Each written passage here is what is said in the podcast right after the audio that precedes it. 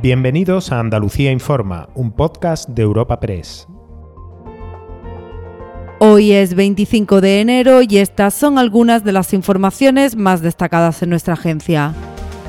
La Junta de Andalucía ha desactivado la huelga de médicos prevista para esta semana. Un día antes de la mesa sectorial, la consejera de Salud Catalina García y el Sindicato Médico de Andalucía han anunciado un acuerdo por el que se limitan a 35 los pacientes que cada médico asistirá en la jornada, pero con la posibilidad de alargar a la tarde las citas previstas que no se hayan podido atender por la mañana. En el caso de los pediatras, la cifra se reduce a 25. Además, no se encargarán de las urgencias que lleguen a los centros de salud para que estos números no varíen. El presidente del Sindicato Médico Andaluz, Rafael Carrasco, ha avisado que estarán monitorizando los avances y continuarán con las reuniones necesarias para testar la correcta puesta en marcha y desarrollo de estas medidas. Es un acuerdo que va a beneficiar mucho a la población porque va a mejorar la asistencia. Nosotros somos unos convencidos de que cuando un médico tiene tiempo para atender a su paciente, estamos garantizando que ese paciente se vaya contento y que no vuelva. Cuando carece de tiempo es muy probable que, que vuelva a reconsultar una y otra vez. Tras agradecer a los profesionales estas negociaciones, la consejera ha vuelto a aludir al problema de la falta de médicos. Pero yo quiero recordar y poner encima de la mesa cuál es el mayor problema que tenemos dentro de la atención primaria muchos déficits estructurales y, mucho trabajo por delante para redefinir el sistema, pero que el mayor problema que tenemos, Andalucía y todas las comunidades autónomas dentro del Sistema Nacional de Salud, es el déficit de profesionales.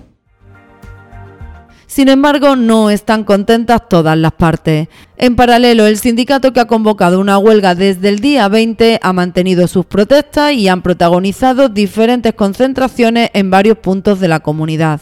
También ha habido reacciones en contra en la propia mesa sectorial en la que el sindicato de atención primaria no tiene representación.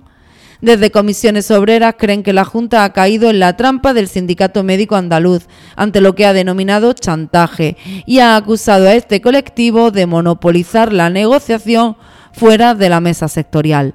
Además, ha subrayado que los puntos destacados de este acuerdo ya habían sido aceptados por la Administración a petición de comisiones obreras.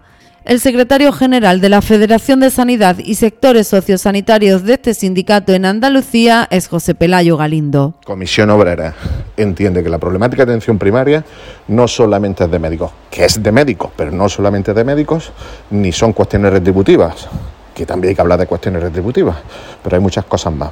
Estamos hablando de la calidad asistencial que se presta a los ciudadanos.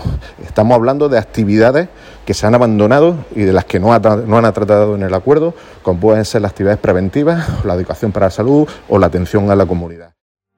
Cerramos también con otra polémica, esta vez por el agua. El Consejo de Ministros, con los regantes protestando a las puertas de la Moncloa, ha aprobado esta semana sus planes sobre la cuenca del Tajo, que afecta de forma contundente al levante español al completo y por ende a la provincia de Almería supone controlar el caudal ecológico de este río y tiene como consecuencia el recorte gradual del trasvase Tajo Segura de entre 70 y 110 hectómetros cúbicos hasta 2027.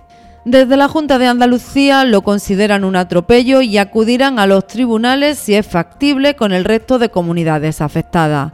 Carmen Crespo es la consejera de Agricultura, Pesca, Agua y Desarrollo Rural de la Junta de Andalucía. Es un atropello y lo vamos a defender conjuntamente con las comunidades y por supuesto estamos estudiando los servicios jurídicos de la Junta de Andalucía para ir al Tribunal Supremo como no podía ser de otra manera. Vamos a intentar hacerlo conjunto como siempre hemos ido y desde luego estamos de acuerdo en llegar hasta donde haya que llegar para defender los intereses de los andaluces con el tema de la solidaridad del agua, un atropello del Estado que no tiene precedentes. Recuerda que puedes encontrar estas y otras muchas noticias en la sección de Andalucía en nuestra web europapress.es.